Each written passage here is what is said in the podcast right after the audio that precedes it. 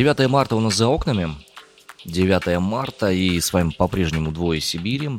Выходим мы сейчас в новом формате немного в связи с э, особенностями законодательства. Мы решили временно перевестись в формат дневниковых записей, таких описывающих, что происходит в жизни людей, которые находятся сейчас у нас тут в стране. Арина Тарасова, привет. Привет, Иван Притуляк. Рада тебя видеть после трех дней, которые я тебя не видела. Угу. Я тебя поздравляю с прошедшим праздником 8 марта. И, Спасибо. Да, очень было мне боязно, как бы. С этим праздником вообще многое не ясно, потому что сейчас кого не поздравишь, что тебя либо пошлют нафиг, потому что это праздник бабушек, с одной стороны, с другой стороны спросят, почему ты не поздравил, когда должен был, потому что это праздник э, женской силы и всего остального. И поэтому на всякий случай уточняю. Это я Ваню спросила перед тем, как мы начали запись. Я говорю, так ты меня не поздравил, что я не хочу с тобой разговаривать, все. Хочется сказать, что 8 марта это замечательный праздник, день, когда есть смысл вспомнить о той силе, которая движет вперед все, о силе жизни, о силе расцветания, о силе весны. И очень хочется, чтобы эта сила повлияла на события, окружающие нас, чтобы все-таки мы как-то двигались дальше, делали больше и становились хоть в чем-то, но лучше. Вот. И, милые дамы, это благодаря вам в первую очередь может произойти. Ну, рассказывай, как у тебя дела? Ты знаешь, если говорить про дела в глобальном смысле, то я на самом деле постараюсь отключиться от новостной повестки, хотя делается это очень-очень сложно. Прям практически невозможно это сделать. Есть какая-то такая э, привычка, вот то, что называется doom scrolling, когда ты в, листаешь ленты новостей в поисках максимально плохой информации, чтобы потом внутри себя сказать, да, блин, вот так вот, вот и ожидается. Э, есть замечательная цитата из Гарри Поттера. Я не помню, какая это часть, но одна из последних, когда Рон лежит на кровати в шатре. А, по-моему, это пятая часть. Пятая часть Гарри Поттера, насколько я помню. Не помню. В общем, напишите, если узнаете эту цитату. И он слушает радио, он себя очень плохо чувствует. Он, по-моему, он ранен э, отчасти или что-то такое. И, значит, кто-то из героев его спрашивает, Рон, а зачем ты слушаешь радио? Что ты хочешь там услышать? А он говорит наоборот, я хочу не услышать имена своих близких. Да, хочу не услышать плохих новостей. Возвращаясь к этой истории, да, я такой, знаешь, почувствовал ответственность внутреннюю, потому что от того, что я все эти вещи читаю, у меня резко портится настроение, я становлюсь практически невыносим в личной жизни. И поэтому я принял волевое решение, э, чтобы глобальные все эти истории не разрушали тот небольшой мир, который находится вокруг меня. А, я стал дозированно принимать всю эту информацию, дозированно ее взвешивать и дозированно делиться потому что не все вещи, которые я узнаю и которые я могу выдержать, стоит перекладывать ответственностью на других людей, которые меня окружают. Вот такой для себя я сделал вывод за эти несколько дней. И мне кажется, это очень верный вывод, потому что если а, ты отец или там мать или тот, кто а, на ком держится семья и семейная информация и семейное настроение, то есть смысл вспомнить про эту ответственность и не сгружать на других то, что находится вот у тебя в прямом доступе. Лучше подрезать что-то, чтобы самому было полегче. Я могу сказать, что на прошлой неделе мы с друзьями, когда встречались, причем с большинством друзей, обсуждали только одну тему. А тут недавно, ну, собственно, на этих выходных я входила прогуляться, а у нас было так тепло, около плюс шести вечером я прямо шла и чувствовала весну, и было хорошее настроение. Вот, я созвонилась с другом, и мы обсуждали вообще другие вещи. И это было так непривычно, но так приятно на самом деле. Вообще возникает ощущение того, что сейчас как раз очень сильно будут востребованы услуги э, терапевтов, услуги людей, которые помогают бороться с кризисами, кризисных психологов и всех остальных. Открывай карман пошире. Ну, нет, на самом деле. Допустим, в сообществе, в котором я работаю, э, там э, организованы были бесплатные онлайн-волонтерские курсы как раз. Э, волонтерские, волонтерская поддержка и помощь тем, кто испытывает панику, тем, кто чувствует себя, что у них есть проблемы какие-то. И волонтеры в, на регулярном основании онлайн консультируют, помогают, поддерживают. И, в общем, это такая очень внятная, добрая, очень гуманитарная история. Ну вот неделю назад мне было нехорошо эмоционально, и я на каком-то сайте увидела э, бесплатную 45-минутную сессию по вопросам тревожности в сложившейся ситуации. Я, значит, пишу свою электронную почту, а там мне в ответ выдают, что все операторы заняты, скажем так. Ну, в общем, все специалисты заняты, мы вас вписали в лист ожидания, и вам на почту придет письмо. Вань, прошла неделя, мне не пришло еще ни одно письмо. Поэтому я думаю, что уже не придет. Ну, уже, в принципе, наверное, не актуально.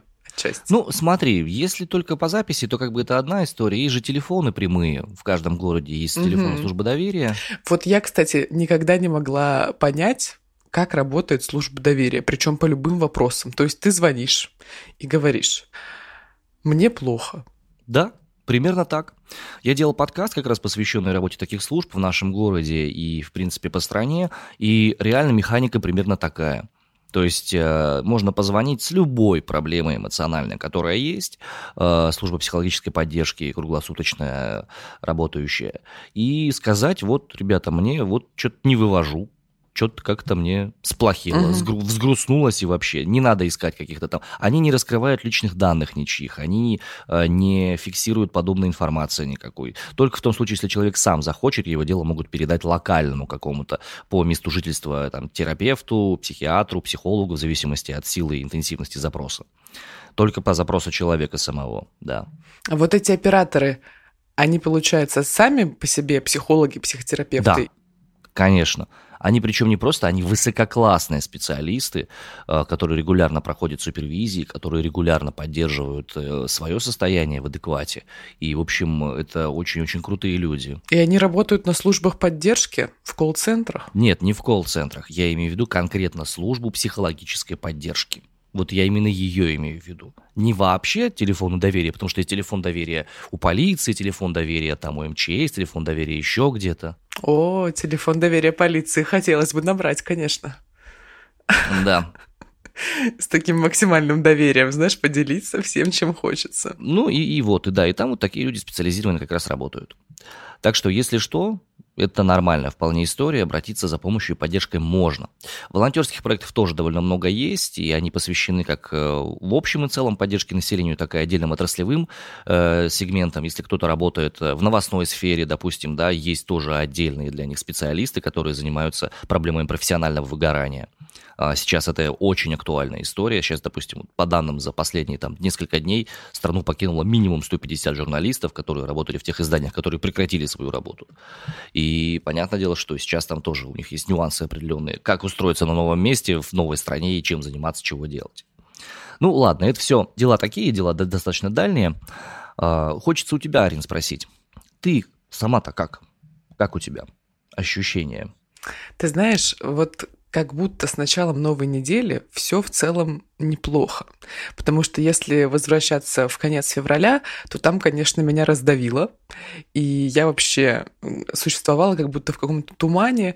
И, в частности, это зависит от постоянного пребывания в новостной повестке, потому что нам нужно было готовить новости, выпуски, а первые дни всех этих событий еще и по два выпуска в день. И поэтому было тяжеловато, потому что нужно было все это отслеживать, переваривать, как-то определенным образом анализировать, структурировать, чтобы в выпуске представить полную картину происходящего. Вот, потом выпусков стало чуть меньше и стало чуть легче. Потом мы переформатировали подкаст, и, соответственно, новости я читаю только если увижу какое-то уведомление, или если друзья что-то перешлют, или еще что-то. И стало, соответственно, еще легче, плюс э, прибавились какие-то другие активности в жизни, то есть я по сравнению там с началом февраля стала чаще куда-то выходить, э, чаще видеть с друзьями и ну как-то, в общем, это легкость душевно определенную дает.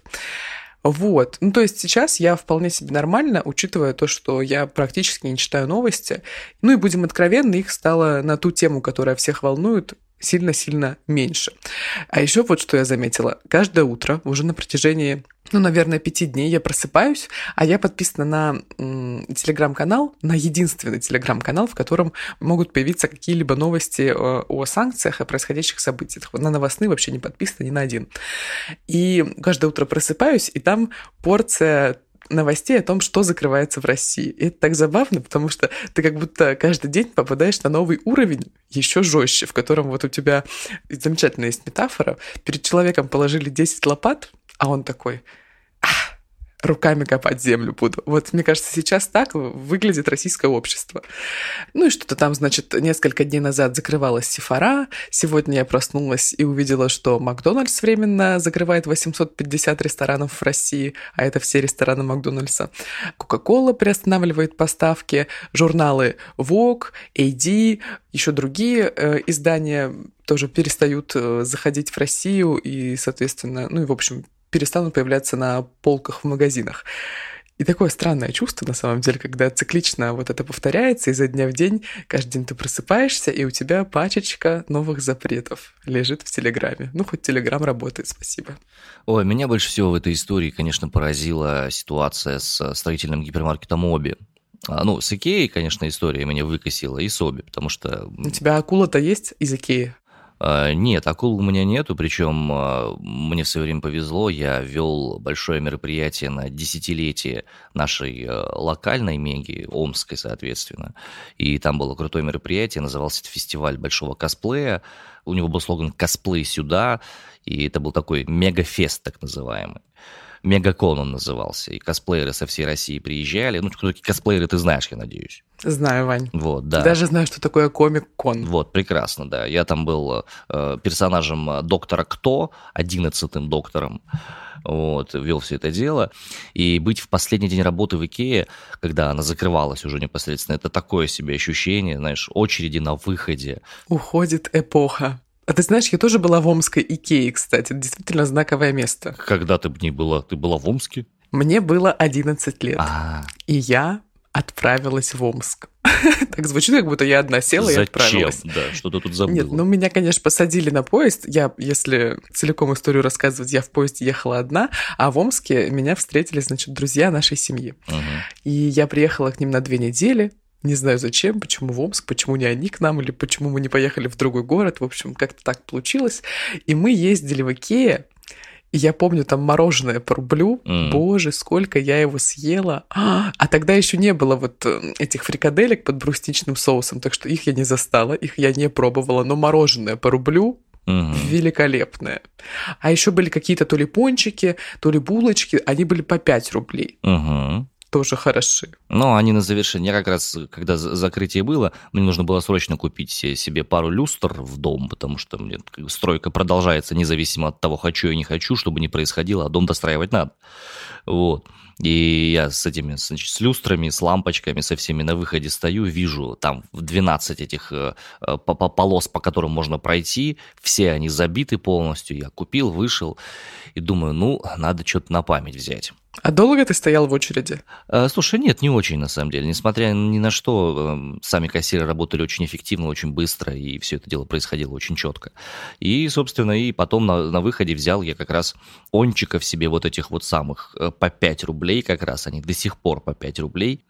Я про другое. Э, с той же самой стройкой своей нужно было купить плитку в кухню. У нас в городе есть несколько крупных э, гипермаркетов, которые занимаются стройкой. Очевидно, что Леруа, Оби и локальный у нас Бауцентр еще есть. В одном месте были очень высокие цены, они сразу подняли, как только началась вся эта пурга.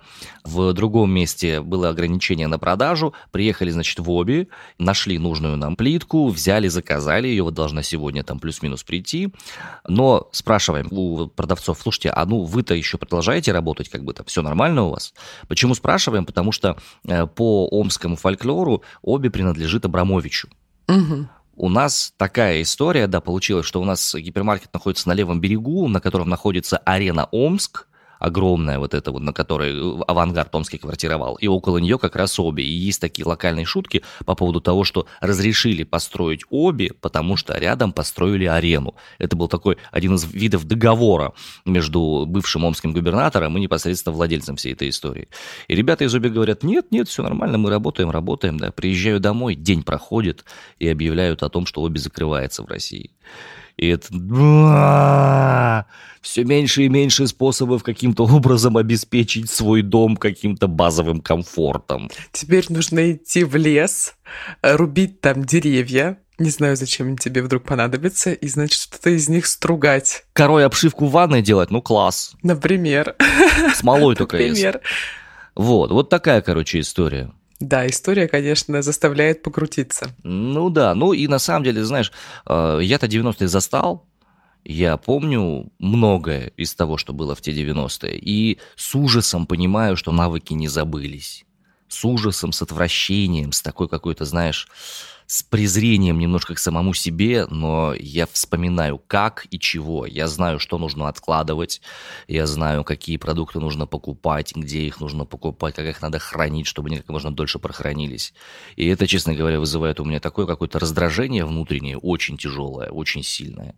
То есть, блин, Блин, ну какого Сутулова? Блин, ну я прошел уже голодные игры, ну хватит, опять что ли заново, новый раунд? Ну давай мы не будем преувеличивать по поводу голодных игр все-таки на всякий случай, потому что здесь-то в Сибири с этим чуть попроще. Ну, голодные будет. игры в прямом смысле, ну, да. что как бы не было еды на полках. Да, да, да, да, да. Ну да, да, прошел. Прошел ребенком, как бы, да, плюс-минус, подростком. Но дети-то мои выросли в другой несколько ситуации. Они-то выросли в другом немножко аспекте. И вот этот момент вызывает такое какое-то глубокое ощущение обиды, несправедливости и гнева одновременно на все на происходящее. А еще вся эта ситуация, кажется, вызывает странные сны. Мне вот сегодня приснился странный сон, Ваня, про тебя кстати. О боги. Ну давай, изложи, изложи, в чем там суть. Мы с тобой встретились по традиции на утреннюю запись, но почему-то ты сидел в моей комнате. Сидел такой, в ус не дул, собственно, все у тебя было хорошо, как будто так и надо. И мы, значит, э, планировали начать запись, условно, там, в 9 утра, а уже было 11, и мы все еще не могли договориться и начать. Потому что ты постоянно, значит, что-то делал и не мог никак от этого отвлечься, чтобы начать запись. Ну и мы с тобой на этой почве ругались, и я слилась, и я думаю, боже, ну почему так? Надо поскорее записаться и так далее. Интересные очень были символы во сне. То есть на улице было темно, дул очень сильный ветер, была прям пурга, хотя вчера было плюс 4 на улице, не знаю, откуда она взялась, а у меня комната с балконом. И, собственно, на этот балкон буквально задувало снег, и прям как будто сугробы, знаешь, падали э, вот через какие-то щели в окне, и они падали на кровать, на ковер, на сам балкон. В общем, снег в больших количествах попадал в комнату. И еще у нас был такой с тобой любопытный разговор. Мы зачем-то для выпуска обсуждали какую-то территорию национального парка, которая то ли на территории Мексики, то ли на территории Америки. И вот мы, значит, обсуждали, где она в итоге находится, обсуждали ее название, которое я не помню. Но это действительно настоящее географическое название, но я сейчас не вспомню точно. И обсуждали, значит, этот национальный парк. А еще что любопытно, Канада как будто не существовала. Вот я смотрела на карту в Google картах, и Канады как будто нет, а Америка как будто отражение географической России, потому что Аляска выглядит буквально как наш полуостров Камчатка. Короче, это было очень все странно. Я проснулась и подумала, ой, ну пойду что ли с Иваном поговорю об этом. Может, он мне расскажет, что это значит? Ну, смотри, если ты действительно хочешь разобраться, в чем это происходит, то э, скажу тебе, что разобраться в этом можешь только ты. Но у меня есть догадки. Универсальных толкований по этому поводу нет. Э, работа со снами – это действительно одна из самых первых практик, которую была, в принципе, придумана в э, психотерапии э, методом свободных ассоциаций, взаимодействием со снами, собственно, по поводу чего и как это, разругались Фрейд с Юнгом. Юнг больше был за как раз вещи, связанные со сном, у Фрейда были другие мысли по этому поводу, он был как раз за сознательные анализы происходящего. Так вот, в чем прикол со сном-то заключается? Внутри своего сна ты видишь только самого себя, только свою индивидуальную психику. И вопрос заключается в том, что твоя психика из подсознания выплевывает образы определенные, которые имеют эмоциональное значение. В большинстве своем эти образы не символизируют ничего. То есть, если ты видишь рыбу, это не значит, что ты будешь беременной или что-то еще. Это классическая, знаешь, такая в сонниках история есть. Это классическое значение? Классическое значение, которое в сонниках. Но это э, в том случае, когда люди считают, что кто-то сны эти им присылает, насылает. Ага. Э, с точки зрения терапевтических историй всяких разных, сон – это ровно твоя психика, которая выплевывает тебе в осознание какие-то непрожеванные эмоциональные состояния, какие-то образы, какие-то внутренние конфликты. И вот обдумывая это вместе с терапевтом или еще там с кем-то, можно выйти на те процессы, которые ты не хочешь осознавать и понять, а что, собственно, внутри происходит. Примерно вот так. На самом деле очень любопытно всегда осознавать те или иные сны, неважно в какой период жизни они тебе снятся, просто если что-то из сна запоминается, вот я за собой это наблюдаю, если что-то запоминается, то э, это в любом случае, ну у меня во всяком случае в голове, это варится, и дает определенные плоды, что-то из этого получается, каша или суп, ну, в общем, неважно, что-то получается. Это, это, в принципе, оно есть. Если это выплюнуло сильно туда, на поверхность сознания, значит, это имеет значение для тебя, значит, ты таким образом обрабатываешь эту информацию. Я в последнее время сплю вообще без снов. Ну, то есть просто у меня свет выключается и включается, и все. Что это значит? Это означает, что психика просто перегружена. А, то есть если вообще ничего не снится, то это можно сказать, у плохой. меня, для а, меня, это для тебя. Для меня, это в моем субъективном случае. Я всегда думала, что если ничего не снится, то это наоборот клево, хорошо. Это знак того, что ты прожил день, лег спать, тебя ничего не волнует. Вполне возможно, для кого-то это действительно так. Но в зависимости от конституции психической, в зависимости от темперамента, в общем и целом, там нужно конкретным человеком. Это очень индивидуальная вещь на самом деле. Так что, если тебе ничего не приснилось, ну, это не может быть так, потому что снится всегда что-то. Всегда, в любое время. Что-то всегда снится. Прям всегда? Абсолютно всегда. Вопрос в том, запоминаешь ты это или не запоминаешь. А почему мы можем не запомнить? Потому что не очень важно? Нет, потому что может психика вытеснять что-то, может интенсивность этого переживания быть слабой, может быть проснулась не в ту фазу, которая не подразумевает запоминание всего этого дела.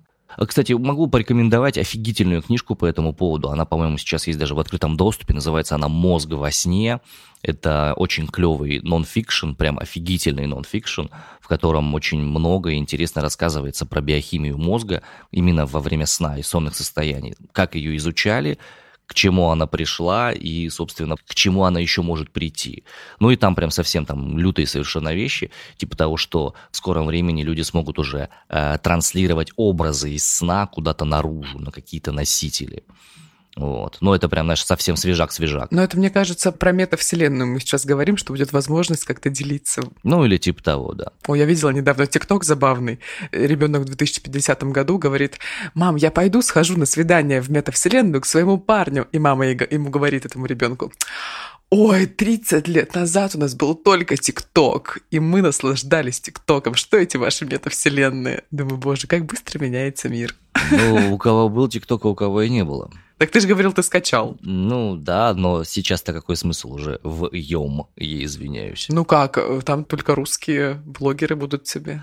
В общем и целом, ситуация, конечно, эмоционально достаточно сложная, но я для себя понял, что есть круг контроля, который мне подвластен, я за него держусь, и я влияю на то, на что я могу повлиять внутри этого состояния. Взаимодействие со своей семьей, взаимодействие со своими обязанностями, со своей работой, и это то, что позволяет держаться. Вот так у меня. Ну, я могу сказать, что еще неделю назад я пребывала в состоянии абсолютной турбулентности и не понимала, что происходит, не могла даже представить, какая новость может свалиться вот через минуту, а что будет к вечеру, так это вообще была загадка. Сейчас такое ощущение, что появляется какое-то небольшое чувство стабильности, и небольшой горизонт планирования тоже появляется. И это, конечно, очень радует. Ну, посмотрим, как будет дальше. Мы продолжаем выходить каждый день по будням, каждый рабочий день, так что услышимся с вами завтра. А мы немного сдвинули наше время выхода наших эпизодов, они теперь выходят в полдень по Москве. Большое спасибо, что продолжаете оставаться с нами. Если вы чувствуете, что вам тяжело, грустно, одиноко, или наоборот, вы чувствуете уверенность, силу и все остальное, э, не стесняйтесь, пишите об этом в комментариях на тех платформах, на которых нас еще возможно слушать. Да, приходите к нам в подкаст, кстати, поболтать. Вот, ну и помните, что самое главное это оставаться человеком при любом варианте развития событий, и пока у человека есть человек, есть шансы, что это можно преодолеть. Прощаемся с вами до завтра. Это были Арина Тарасова из Красноярска. Иван Притуляк из Омска. Всем пока. Всем добра.